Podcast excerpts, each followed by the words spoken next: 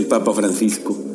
La alegría del Evangelio llena el corazón y la vida entera de los que se encuentran con Jesús. Quienes se dejan salvar por Él son liberados del pecado, de la tristeza, del vacío interior, del aislamiento. Compartimos con la alegría del Evangelio la homilía de este domingo. El Señor esté con ustedes. Lectura del Santo Evangelio según San Marcos. En aquel tiempo Jesús entró en una casa con sus discípulos y acudió tanta gente que no los dejaban ni comer. Al enterarse, sus parientes fueron a buscarlo, pues decían que se había vuelto loco. Los escribas que habían venido de Jerusalén decían acerca de Jesús, este hombre está poseído por Satanás, príncipe de los demonios, y por eso los echa fuera. Jesús llamó entonces a los escribas y les dijo en parábolas, ¿cómo puede Satanás expulsar a Satanás? Porque si un reino está dividido en bandos opuestos, no puede subsistir. Una familia dividida tampoco puede subsistir. De la misma manera, si Satanás se revela contra sí mismo y se divide, no podrá subsistir, pues ha llegado su fin. Nadie puede entrar en la casa de un hombre fuerte y llevarse sus cosas si primero no lo ata. Solo así podrá saquear la casa. Yo les aseguro que a los hombres que se les perdonarán todos sus pecados y todas sus blasfemias, pero al que blasfeme contra el Espíritu Santo nunca tendrá perdón, será reo de un pecado eterno. Jesús dijo esto porque lo acusaban de estar poseído por un espíritu inmundo. Llegaron entonces su madre y sus parientes, se quedaron fuera y lo mandaron llamar. En torno a él estaba sentada una multitud cuando le dijeron, ahí fuera están tu madre y tus hermanos que te buscan. Él le respondió, ¿quién es mi madre y quiénes son mis hermanos? Luego, mirando a los que estaban sentados a su alrededor, dijo, Estos son mi madre y mis hermanos, porque el que cumple la voluntad de Dios es mi hermano, mi, mi hermana y mi madre. Palabra del Señor.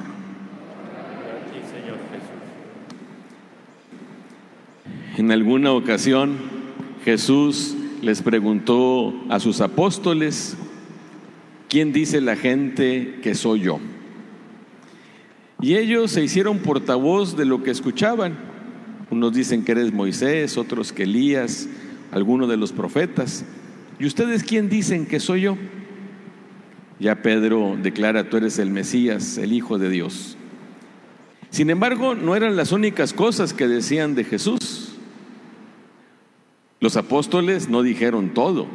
Y hoy nos enteramos de algo que se murmuraba sobre él algo que se decía sobre él.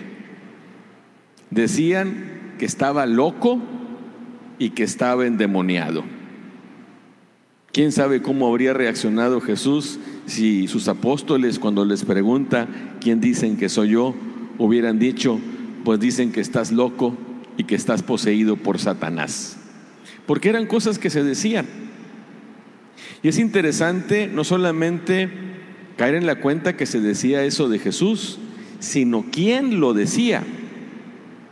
No eran chismes de personas ajenas, lejanas. Su misma familia decía que estaba loco.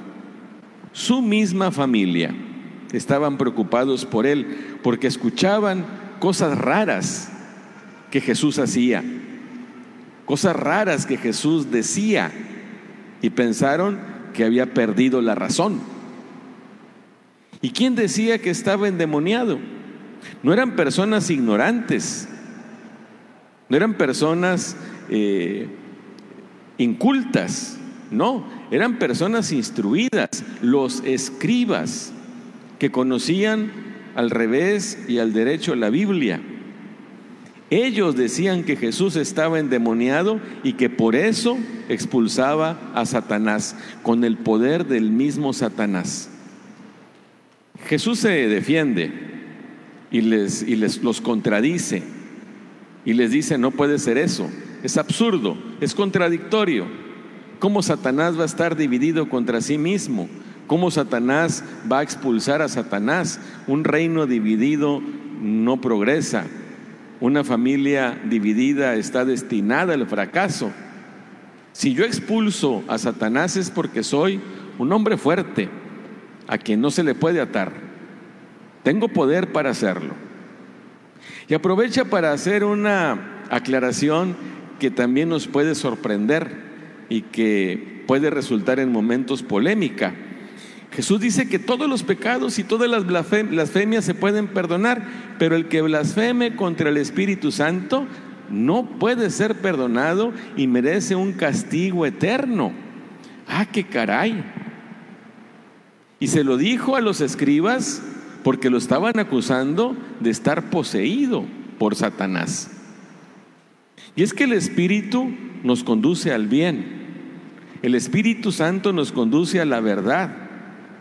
Y cuando alguien se cierra al bien y a la verdad, no hay por dónde ofrecerle el perdón.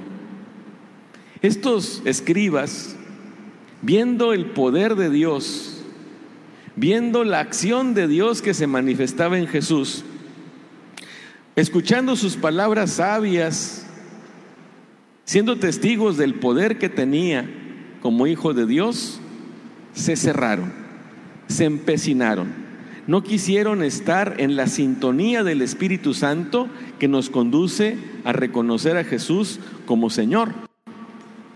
Y ellos, se bloquearon y declararon que Jesús estaba endemoniado. Eso es ir contra el Espíritu Santo. Y lo mismo le pasó a Adán y a Eva en la primera lectura. Ya conocemos la historia.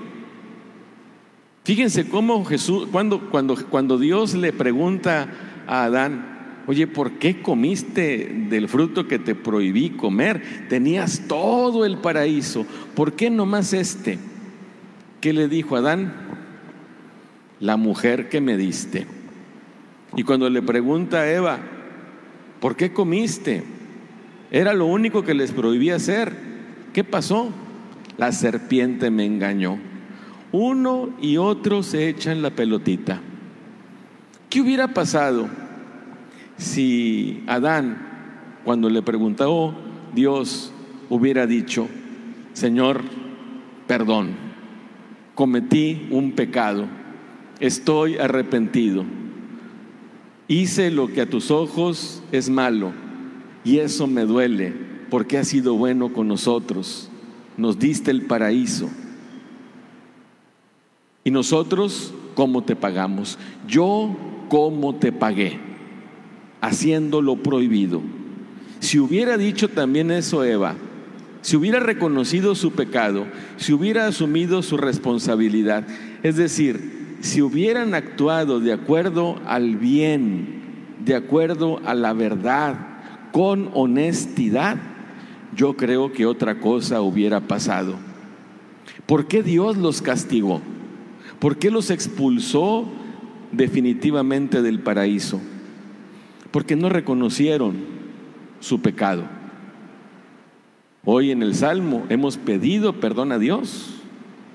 Y es que cuando nosotros no actuamos de acuerdo a la verdad y al bien, cuando nos empecinamos en negar las cosas que de por sí son buenas, cuando nos eh, empecinamos a alejarnos de lo que Dios va manifestando en nuestra vida, de alguna manera estamos atentando contra el Espíritu Santo y ni cómo le haga Dios para perdonarnos.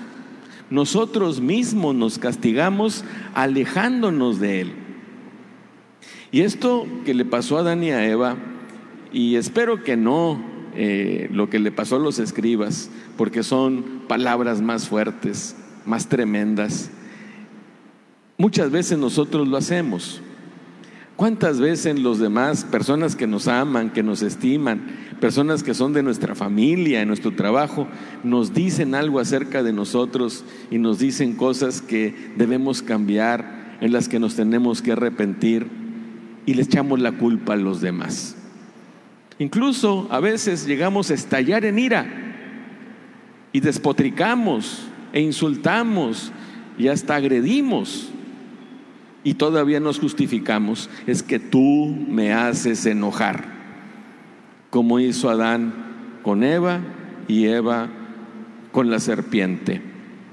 Creo que la verdad nos tiene que llevar no solamente al conocimiento recto del bien, sino que también nos tiene que llevar al reconocimiento y a la responsabilidad sobre mis acciones. Cuando yo practico el bien, cuando yo voy caminando de acuerdo a lo que Dios quiere, cuando voy actuando en la voluntad de Dios, entonces voy a ser familia de Jesús. Como lo dijo Jesús hoy en el Evangelio, ¿quién es mi padre y quién es, quién es mi madre? ¿Quiénes son mis hermanos? Los que cumplen la voluntad de mi Padre. Ese es mi, mi madre, mi hermano y mi hermana. Los que están en sintonía conmigo. Con ellos establezco una relación de familiaridad que está regida no por la locura, sino por la sensatez, por la cordura, y entonces vamos caminando hacia el bien y hacia la verdad, abiertos al Espíritu Santo. Pero si negamos esto, solitos nos echamos la soga al cuello. Cuando vamos caminando y tratamos de hacer las cosas buenas y fallamos y pecamos, no todo está perdido. ¿Qué es necesario hacer?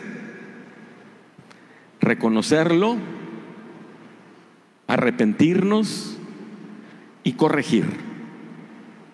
Y entonces volvemos al camino recto, a la familiaridad con Jesús.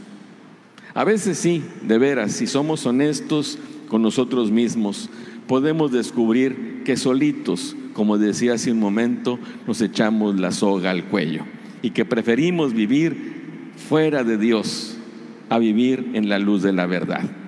Eso es una parte de la dinámica que tenemos como seres humanos. No hay que asustarnos.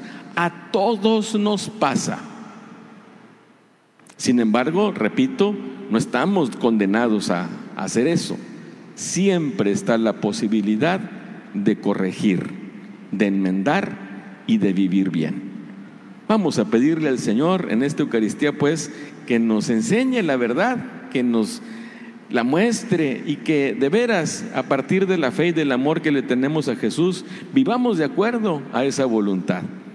Pidámosle que de ninguna manera nos cerremos a su gracia y que sepamos reconocer nuestras fallas para enmendar el camino. La palabra de Dios es viva, eficaz y más cortante que una espada de dos filos ella penetra hasta dividir alma y espíritu, articulaciones y médulas, y discierne las intenciones y pensamientos del corazón. Dios nos bendiga a todos.